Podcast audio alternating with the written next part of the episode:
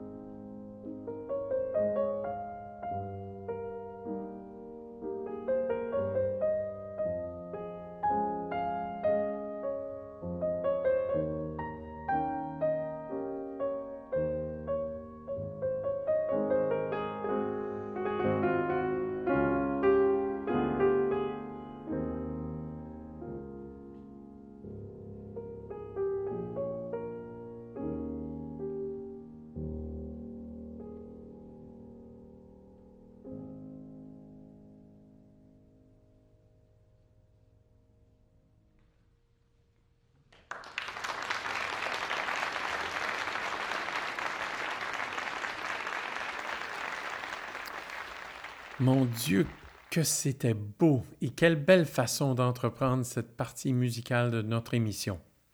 Et maintenant, je vous propose une entrevue avec Patrick Corrigan, le directeur général de l'Opéra de Montréal, enregistrée il y a quelques jours. Bonjour Patrick. Thank you so much for accepting our invitation. Euh, notre premier invité de marque euh, de cette nouvelle série. Euh, et je voulais commencer en...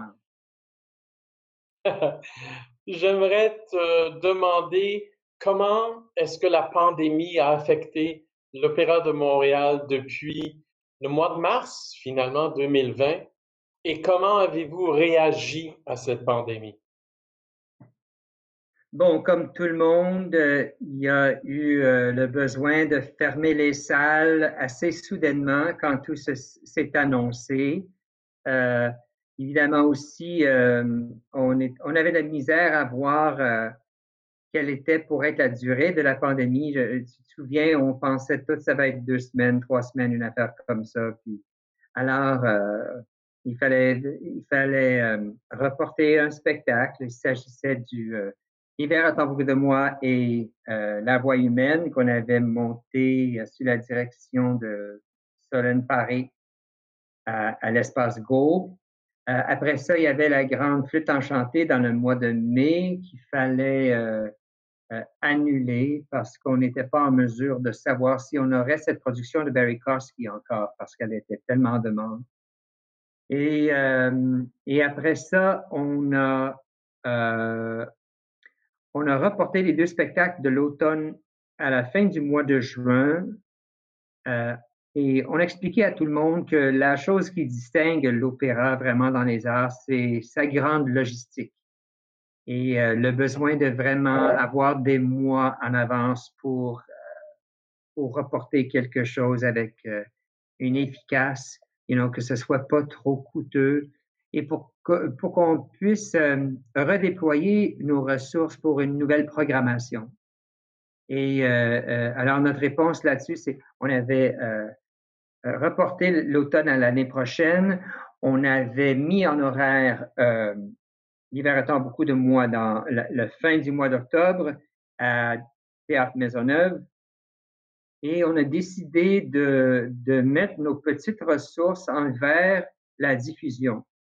Et la captation et la diffusion, c'était une direction stratégique entérinée il y avait déjà un an. Alors, on s'est trouvé avec une, occasion pour l'avancer.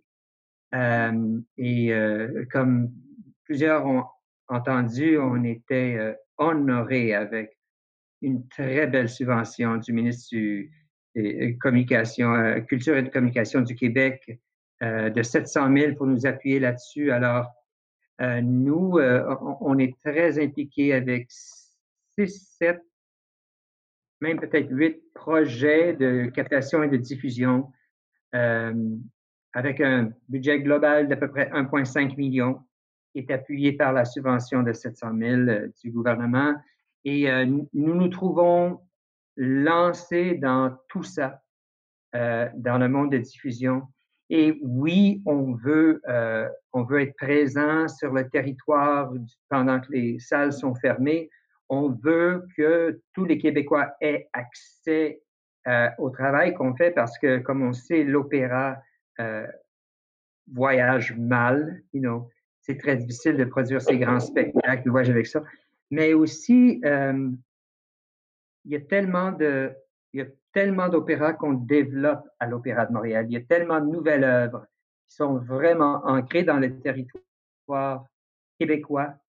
Les histoires, les perspectives et les artistes vraiment de, tous les domaines, euh, on les implique dans la forme pour, euh, pour le développer avec une marque particulière, une marque québécoise qu'on sait déjà est porteuse dans le monde. On, on l'a vu dans notre cinéma, on l'a vu dans notre danse, and all these things. So, euh, je dirais que il y a beaucoup de choses à laquelle on devait s'adapter. Comme tout le monde, on, on peut guèrement prédire qu'est-ce qui va arriver en deux semaines.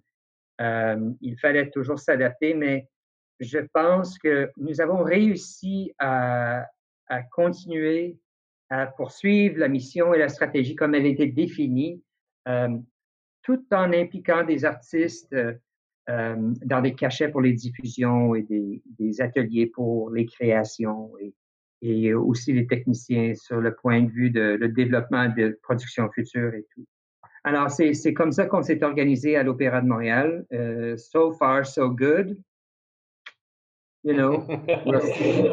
mais mais l'idée qui nous domine, euh, premièrement, c'est adaptability.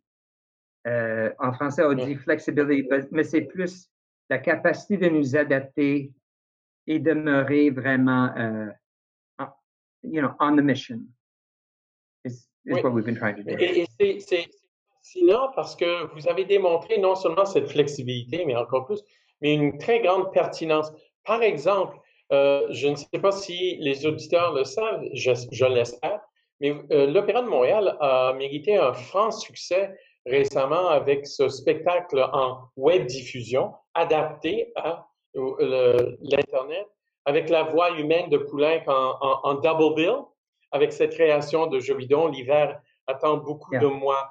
Euh, est-ce que vous êtes heureux non seulement euh, de la production, les productions, il y avait deux œuvres, mais aussi les résultats? Est-ce que vous êtes heureux avec euh, cette production? Euh, comment on dit en français overjoyed? Comment on déborde d'enthousiasme, oui, oui, oui. Oui, tout à fait. Ah, en fait, euh, il y a plusieurs, euh, plusieurs aspects de, de, ce, de ce que nous voyons comme un succès. Premièrement, euh, la nouvelle œuvre de, de Laurent Jobidon et Pascal Sainton, je pense que c'était non seulement vraiment très intéressant, excellent, plein de beauté, mais euh, avec une, une euh, étrange pertinence en ce moment. Et euh, Solène Paré, je pense qu'elle a fait une job exceptionnelle avec les deux, euh, les, les, deux opéras. Euh, C'était par Pierre et François Lamoureux. Et c'est les gens avec qui on travaille depuis déjà un moment. Sont exceptionnels. You know, they really are like film directors. Alors, j'ai yeah. trouvé que cette diffusion avait vraiment réussi à avoir une perspective uh, very compelling in terms of the camera work, puis la façon que c'était, uh, ça a été filmé. Et euh, point de vue um, l'auditoire, euh, vous savez, avec ce projet-là, nous avons chargé euh, un 20 dollars pour, euh, pour le visionner. Et euh, il y avait 800 demeures qui se sont inscrits pour le voir. Et euh, c'est intéressant parce que c'est très comparable avec les six soirées um, à l'espace Go. You know, it's about 1,500 people, roughly, you know, about 800 households c'est intéressant que, you know, c'est pareil, mais la belle chose, c'est que l'œuvre existe encore et il pourrait être visionné encore plus. Et vraiment, le, un grand but de, de ce travail en, en diffusion, en web diffusion, c'est pour développer les expertises, les compétences, pour bien le faire et comprendre les enjeux sur la monétisation et comment comment euh, à, incorporer cette diffusion dans la mission de l'opéra. On cherche pas un modèle qui nous fait un profit. I think it's the wrong idea. You know, making opera always loses money. That's the way it is. Uh, but you know, comment ça va marcher Alors, on a vraiment cette belle chance de, de regarder ça ensemble. Euh, on a un incubateur avec des spécialistes qui vont nous guider pour euh, pour euh, nous aider à analyser les opportunités, mais aussi de relever les, les datas et, et vraiment comprendre comment toujours mieux faire parce que c'est un monde très différent. Et, je constate que pas dans le futur, mais maintenant déjà, les organismes artistiques doivent, euh, doivent trouver une manière pour que leur auditoire en ligne compte. L'auditoire en ligne compte autant que l'auditoire dans la salle. Et il y a toute une expérience à comprendre là-dessus pour saisir, you know, just what the impact of that audience is. Ça, c'est très intéressant.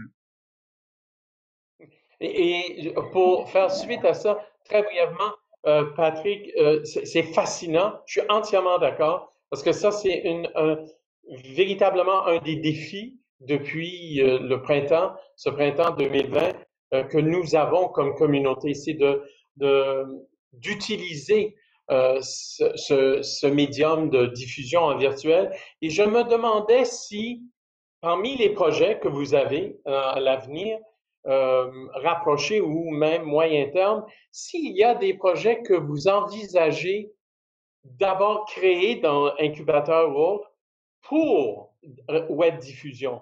Euh, je suis entièrement d'accord qu'il faut trouver un moyen de compter que le public qui écoute, qui regarde en ligne, soit euh, euh font partie de finalement le, le, le, la dimension, la, l'image de la compagnie, mais est-ce que vous mm-hmm. pouvez envisager euh, avoir des projets qui ont comme première vocation le, web diffusion et peut-être une deuxième vie en théâtre? Absolument. Euh, il n'y en, a, y en a pas euh, présentement avec des démarches, mais il y, a, il y, a, du travail qui se fait et qui est très intéressant, je pense, particulièrement à Philadelphia maintenant qui, uh, you know, mm -hmm. regarde des, des, projets. They're basically making films of uh, of operas. you know, puis euh, euh, oui, ça serait intéressant d'apprendre cette approche ou de faire un partenariat avec eux. Euh, nous, vraiment, on est très focalisé sur étendre la forme dans laquelle l'opéra s'expérience, pas seulement dans la grande salle, Maintenant, on fait plus dans des salles intimes, des salles d'hiver et aussi euh, la plateforme numérique peut être euh, le premier plan pour un spectacle. We're not there yet, but absolument. Et, et ça va très bien avec le, le, you know, le mandat de créer, de, de, de création pour, pour New Works. Tout à fait. Oui, absolument. Euh, Patrick, je sais que c'est un peu euh, il n'y a, a, rien qui est absolument certain. Il n'y a aucune garantie pour même 2021, même quand le vaccin, les vaccins seront disponibles. Mais euh, quel, est votre grand désir pour l'Opéra de Montréal euh, en avançant, en 2021? Qu'est-ce qu'est-ce qui est le grand désir que tu as, vous avez comme compagnie?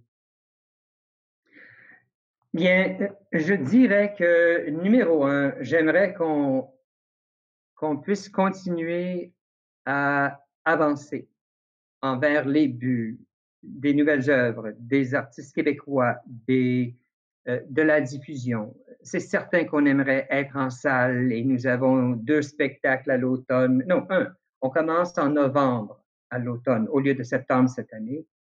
Euh, vous savez, on a le projet de ballet opéra de pandémie, mais Musici qu'on fait au mois de mai, les droits croisés là-dessus. Euh, même on garde l'espoir d'être capable de faire euh, les noces de Figaro euh, dans le mois de mai. We don't know. Les conditions changent tout le temps. C'est intéressant quand il y a un programme qui est annoncé pour dédommager pour les billets non vendus à cause des normes sanitaires. You know, vraiment, au Québec, il y a tellement d'ambition pour réaliser le spectacle que il faut juste demeurer à l'affût des changements parce que des opportunités peuvent s'ouvrir n'importe où. So, we remain hopeful and flexible. Mais euh, oui, et que, que j'aimerais que vraiment tout le monde se rappelle de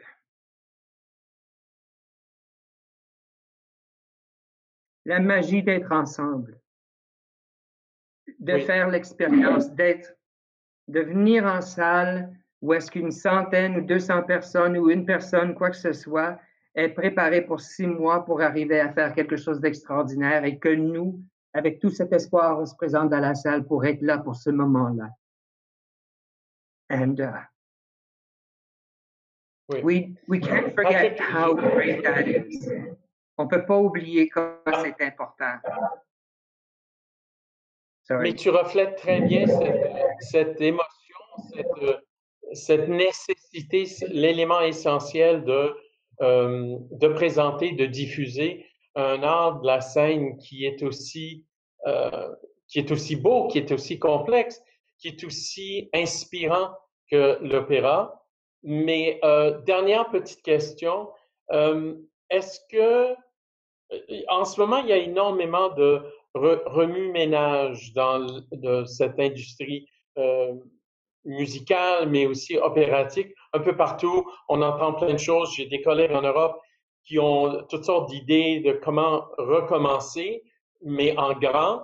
Il y a des gens qui, qui pensent que on va retourner à la fin 2021 peut-être à euh, où est-ce qu'on était en 2019. Il y en a d'autres qui disent non, non, c'est pas une question de retourner il va falloir s'adapter à un, nouveau monde. Vous semblez avoir euh, une fabuleuse, un, fabuleux équilibre entre ce qui est euh, la, mission, le mandat de l'Opéra de Montréal en direct, en, théâtre, cette émotion que vous reflétez tellement bien, euh, qui est présente tout, chaque soir, mais en même temps, est-ce que, est-ce que on se connaît depuis un bon bout de temps. Est-ce que tu euh, gardes cette, ce côté positif, optimiste de ce que l'avenir vous réserve? Absolument. Écoute, euh, c'est très possible que les temps les plus difficiles nous attendent après la, après la pandémie. Mais le fait que les choses vont changer, c'est c'est bon. Notre forme, parce qu'elle est tellement coûteuse, parce qu'elle est tellement grande, euh, a cette malaise parfois de devenir calcifiée. Et, euh, et on se demande pourquoi à des moments que les gens voient l'opéra comme quelque chose de très étroit, de très spécifique, de pas pour eux le besoin du changement, c'est une énergie essentielle pour le futur de l'opéra. So I am very, very positive. Puis je dirais aussi, on est choyé de vivre ici, au Québec, au Canada, où est-ce que franchement, euh, surtout euh, sur le niveau du gouvernement provincial et fédéral, l'appui est, est là. Le, ils ont très bien prononcé et agi envers la priorité qu'ils font des arts. So, you know what? Ça va être peut-être pas facile, mais ça va être magnifique. I know it for sure. Patrick, quelle belle vision. Merci infiniment de ces, euh, ces minutes euh, inspirantes à tout point de vue, cette vision inspirante tout autant. Euh, je te remercie infiniment de participer à ce programme et donner surtout à notre public raison d'espoir, d'espérer. Euh, et ça, c'est quelque chose en ce moment qui brise l'isolation qu'on ressent tous. Dear friend, thank you so much for your generous time. C'est oh. particulièrement touchant. Uh, a, a, delight for me and Richard. You're, you know, you're one of the uh, you're one of my references. Uh, you know, as we decide where we go as a company, I always bounce everything off you. I'm so happy for that. But you know, I would just say to the public, tout ce qu'on veut dans le monde, c'est voir ces gens traverser le seuil pour découvrir et faire l'expérience de, de cet art. Et uh, um, we're, we're all going to be together soon and it's going to be wonderful. Oui, voilà. Patrick, merci mille fois. Bonne continuation. Prenez bien soin de vous, cher ami, et à très bientôt. Merci encore merci pour tout. Ciao. Comme vous voyez, l'Opéra de Montréal est entre très bonnes mains, avec un gestionnaire qui est à la fois visionnaire, mais aussi profondément humain et investi dans la cause de la culture. Je pense qu'il est temps qu'on retrouve la musique. Alors, avant d'écouter la jeune pianiste Elisabeth Pillon, quelques mots sur cette merveilleuse interprète. Elisabeth Pillon étudie présentement au Artist Diploma avec Ronan O'Hora à la Guildhall School of Music and Drama de Londres, où elle est récipiendaire d'une bourse d'études complète. À Montréal, elle a travaillé avec Francine Lacroix, Suzanne Goyette et André Laplante. Lauréate de nombreux prix et concours, dont le prix de la Fondation Silva Gerber pour la musique en 2020, Elisabeth a aussi remporté plusieurs prix, dont le premier prix de la Thousand Islands International Piano Competition et aussi le prix Banque nationale du prix d'Europe, en plus du Guildhall Wigmore Recital Prize. Elisabeth a joué au cours de maître ses cours privés avec de grands maîtres devant public qui sont tellement formateurs pour les jeunes artistes. Ben, Elisabeth a joué, entre autres, pour Nikolai Lugansky, Stephen Hoff, Boris Berman, Christian Blackshaw, Richard Good et Robert Levin. Elisabeth a été entendue déjà sur les ondes de la BBC, puis a été sélectionnée comme artiste de la Imogen Cooper Trust pour 2020-2021. Et elle fera ses débuts en récital solo au très très très prestigieux Wigmore Hall de Londres le 13 juillet 2021. Enfin, nous avons eu la chance d'entendre Elisabeth à la Chine dans un superbe récital de notre série Note et brioche en 2018. Ici, elle interprète la partita numéro 1 en si bémol majeur de Johann Sebastian Bach, ainsi que la nocturne numéro 1 de Francis Poulenc. Et cette pièce sert comme musique d'introduction à cette émission. Elisabeth a enregistré ses œuvres spécifiquement pour nous au Guildhall School of Music à Londres ce mois-ci. Encore une fois, bonne écoute.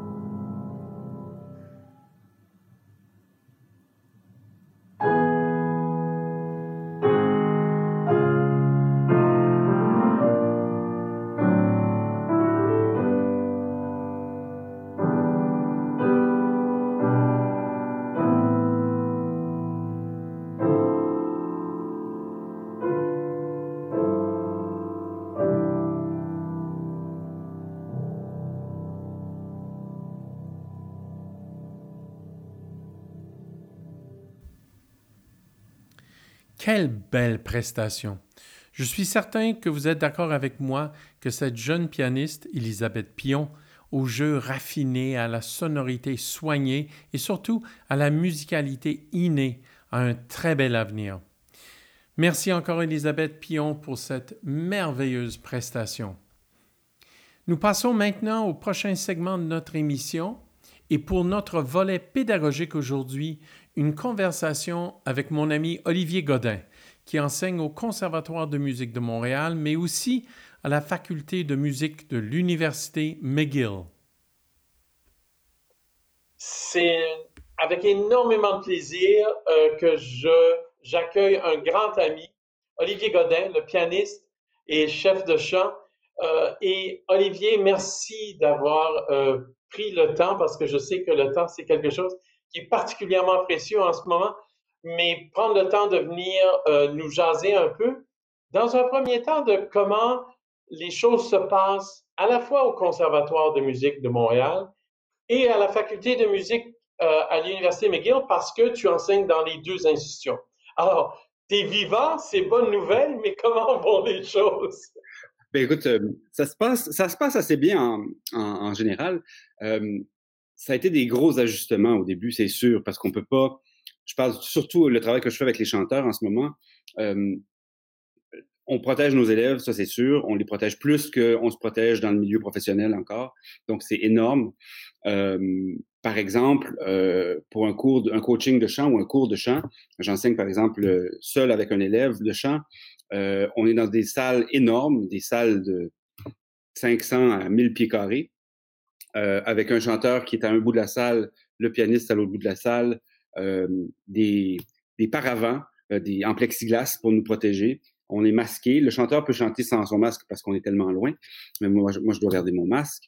Euh, ça fait que c'est évidemment on est, on est à peu près à un demi coin de rue de distance, euh, qui fait que, que le travail est différent. On alterne entre ça et des cours euh, à distance, des cours qui sont donnés sur Zoom, par exemple. Euh, évidemment, le problème avec Zoom, c'est qu'on peut pas faire de la musique en même temps. C'est-à-dire le chanteur, l'élève chanter chez soi, puis moi chez moi, euh, ça marche pas. Il y a un décalage. Donc, je dois enregistrer les accompagnements que, que, que les élèves doivent chanter, les œuvres que les élèves doivent chanter, euh, leur envoyer d'avance, et eux s'enregistrent par-dessus à la manière d'un karaoké, si on veut. Donc, euh, ça nous limite beaucoup dans ce qu'on peut faire comme travail euh, par rapport à ce qu'on devrait faire d'habitude. Par exemple, dans la vraie vie, c'est moi qui suis le chanteur. C'est pas le chanteur qui écoute le piano puis qui doit me suivre. Puis si le chanteur veut prendre un petit peu de temps, ben là, l'enregistrement du piano, il suivra pas. Donc, euh, on, ça nous permet par contre de travailler beaucoup de choses qu'on n'a jamais le temps de travailler en temps normal parce qu'il y a beaucoup de répertoires de concerts, d'examens, de, ci, de ça. Là, on prend le temps de faire de la diction, on prend le temps de parler des textes, on prend le temps de parler de, l'origine d'une œuvre, on, prend le temps de, parler de toutes, ces choses-là qui sont très importantes à savoir quand on est interprète et qu'on n'a pas toujours le temps de, voir avec nos élèves, étant donné la quantité habituellement de répertoires euh, qu'ils doivent travailler.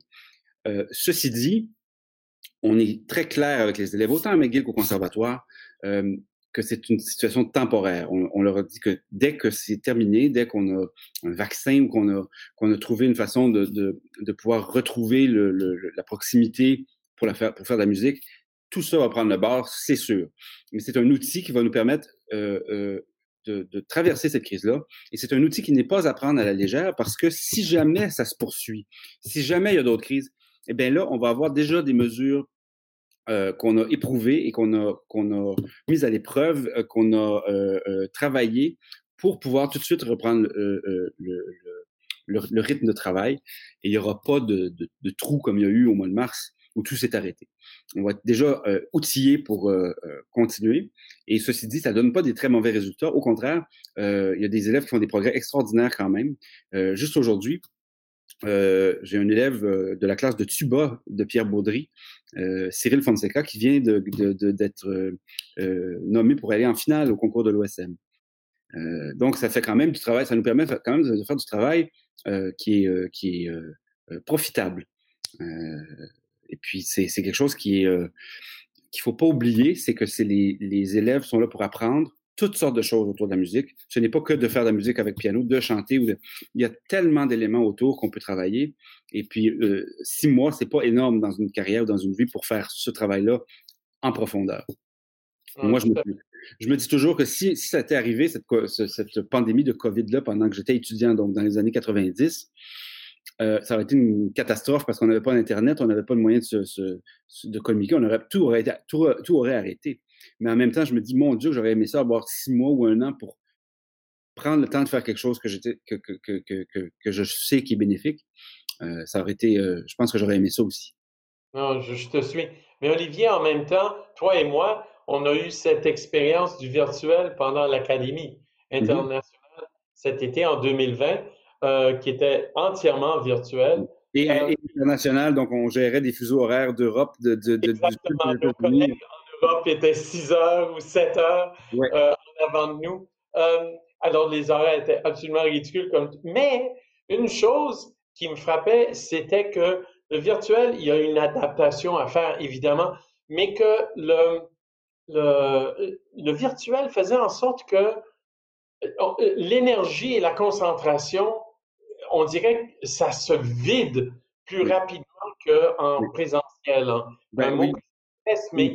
un mot que je déteste présentiel, je trouve ça tellement laid. Épouvantable, en direct. Présentiel et distanciel aussi. je trouve ça d'une laideur, ce mot. Oh non, épouvantable. Il y a quelqu'un qui. En tout cas, mais tout ça pour dire, euh, tu dois être épuisé après une journée, de se faire une semaine.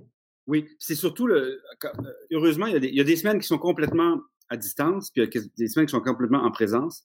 Euh, les semaines à distance, on, devient tellement fatigué parce que non seulement euh, on n'a pas de contact avec le papier, il nous est recommandé de ne pas échanger de partitions en papier avec les élèves pour éviter la, transmission de, de virus.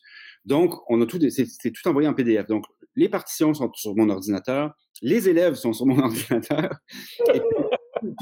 Donc, à la fin d'une journée, j'ai les yeux fatigués, on, a la concentration très, euh, très différente. C'est vraiment, j'installe mon, mon, laptop sur le, pupitre de mon piano à plat. Donc, c'est ça que je vois toute la journée. Je suis allé justement euh, voir mon, ostéopathe que, je vois régulièrement pour, pour, euh, me, faire mes changements d'huile, comme on appelle. Euh, puis elle me disait que elle, trouvait que j'avais les, tout, les, le tour des yeux, les muscles, tous les nerfs autour des yeux d'une tendue comme j'avais jamais eu. Puis c'est vraiment à cause de ça. Euh, c'est normal, c'est des choses dont on n'est pas habitué. On, apprend à gérer ça.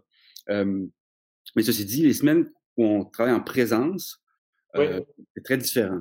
On, a, on, est très content de se retrouver aussi, même si ça fait des fois c'était une semaine sur deux ou une semaine sur trois. Mais quand on se retrouve, on est, tout le monde est content puis on se, se, se on se voit en personne, on n'est pas dans, une, dans un écran. Mais quand on est dans un écran, euh, le temps devient très précieux parce qu'on sait que c'est des cours un petit peu plus courts, c'est des cours qui, qui, demandent une concentration différente. Donc, il y a un esprit de, de concentration presque, presque religieuse, j'allais dire, une espèce de, de, de focus euh, avec le Zoom qui fait que euh, ça marche quand même très bien. Ah, mais ça, c'est merveilleux. Puis je pense que le public n'est pas forcément au courant de comment ça se passe, surtout euh, l'aspect virtuel en, en, en direct. Euh, même si vous êtes à 60 pieds de l'un de l'autre, il y a des partitions en plexi, ça se comprend, il y a, il y a un, un certain contact.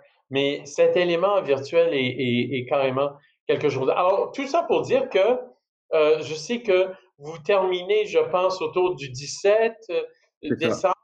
Et ça sera deux, deux semaines et demie, trois semaines remplies de repos, j'imagine. Ah, oui, oui. Il y a pas, il y a pas, cette année-là, il n'y a pas de voyage, évidemment. Mais il n'y a, pas trop de, il y a pas de party non plus, évidemment. Il y en a deux peut-être, mais euh, ça va être en famille, puis bien tranquille, parce que il faut se refaire des énergies, parce qu'on a des, ben voilà. Puis on sait, on, sait toujours pas ce qui nous attend. Donc, euh, ben voilà. on est, faut être prévoyant, puis il faut, faut garder nos forces parce que c'est, c'est, euh, c'est vraiment beaucoup de, de, de, de changements de dernière minute. Il faut être capable de se virer là, de, de, dans une situation, là, de, de, se retourner puis de, de, s'adapter rapidement. C'est vraiment ce qu'on, ce qu'on apprend tout le monde. Euh, tous mes collègues, on est, on est tous dans la même situation. Donc, on apprend à se retourner d'une situation, à l'autre, de s'adapter à de nouvelles règles, de nouvelles mesures sanitaires, de nouvelles façons d'enseigner. Euh, heureusement, la musique, elle, n'a pas nécessairement toujours de nouvelles façons de se faire. Donc, ça, c'est une base sur laquelle on est vraiment euh, solide. C'est un beau mariage entre polyvalence et flexibilité. Voilà. Vous êtes intégré, vous n'avez pas le choix de, de ton côté, prof, mais aussi des élèves aussi. C'est la même chose. Et ça doit être difficile pour eux, non? Dans un certain sens. Euh, il y a cette incertitude euh, qui semble dominer. Alors, euh, bravo à, eux et elles pour continuer. Ah, moi, je les, admire, beaucoup, mes élèves, en ce moment, parce que vraiment, je les trouve tolérants, patients, ouverts aussi. Ils sont, ils sont prêts à essayer plein d'affaires on leur dirait de, qu'il faut se mettre la tête en bas euh, au troisième étage. Puis ils l'essayeraient quand même, pas parce qu'ils sont pas parce qu'ils font tout ce qu'on leur dit, mais parce qu'ils veulent que ça fonctionne, puis ils veulent que leur année se passe bien. Euh, moi, j'ai énormément d'admiration pour ces élèves-là. Euh, ils savent que c'est pas que, c'est une situation dans laquelle personne est à l'aise nécessairement. Personne n'a jamais vécu a eu à, vivre quelque chose comme ça. Euh, on n'était pas outillés du tout pour ça au début.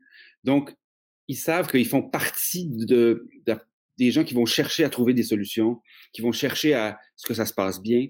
Euh, ils ont un, un, feu intérieur qui les anime de, vouloir que ça fonctionne. Moi, je, je suis très ému de ça. Je suis très euh, fier d'eux aussi parce que c'est vraiment, ils auraient pu tous marquer puis dire on veut un remboursement puis c'est pas ça.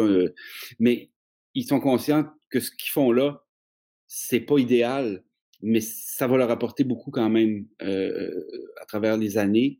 ça va, ça va, des, ça va, ça va vraiment changer cette génération-là, je pense, d'avoir traversé.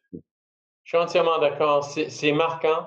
Euh, D'autres points de repère, je pense, pour elle dans les mois et les années à venir. Olivier, tu as déjà été généreux. Euh, avec ton temps, mais j'aimerais te parler et aussi euh, notre public est peut-être pas au courant que tu as embarqué dans un projet absolument phénoménal de, de enregistrer l'intégrale et je te laisse nous donner des détails des mélodies de Jules Massenet, un des grands compositeurs lyriques euh, de la tradition française. Olivier, parle-nous un peu, s'il vous plaît, de ce fabuleux projet. Ben, c'est un projet, en fait, qui est qui découle d'anciens projets avec lesquels j'ai collaboré avec Atma et puis mon ami Marc Boucher. Euh, Atma Classique et Joanne Goyette, en fait, euh, Joanne n'est plus la, propriétaire de chez Atma. C'est maintenant Guillaume Lombard qui a racheté la compagnie, mais Joanne est toujours là comme réalisatrice et puis euh, euh, on peut dire presque directrice artistique finalement. on avait enregistré pour eux une intégrale Poulenc en 2013, une intégrale Forêt euh, en 2017, je pense, ou 2016.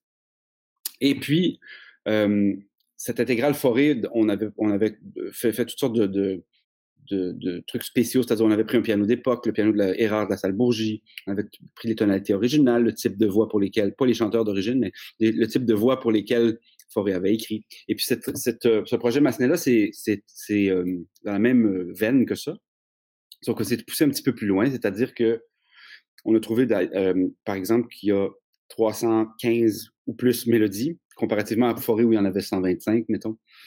Euh, c'est un, projet énorme qui va être sur 12 disques, un coffret de 12 CD, euh, qui va évidemment mettre en vedette 13, peut-être plus même, de nos chanteurs québécois, nos grandes voix québécoises, Marie-Nicole Lemieux, Karina Gauvin, Michel Lausier, Julie Bouliane, Antonio Figueroa, Frédéric Antoun, Étienne Dupuis, Philippe Sly, euh, Magali Simard-Galdès, il y a Anna-Sophie Néer, les plus jeunes, José, euh, Lamprodandno. Euh, il y a, il y a, des, chanteurs merveilleux qui sont là-dessus. Euh, il y a Stéphane Tétrault au violoncelle, parce qu'il y a des mélodies avec violoncelle. Valérie Mio à la harpe, Antoine Bareil au violon.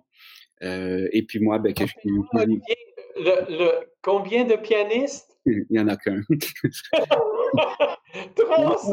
faire à un pianiste. Moi, j'avais pensé peut-être à trois ou quatre pianistes pour le faire, mais on m'a dit que ça serait, ça serait, ça serait bien qu'il y ait un seul piano euh, et un seul pianiste.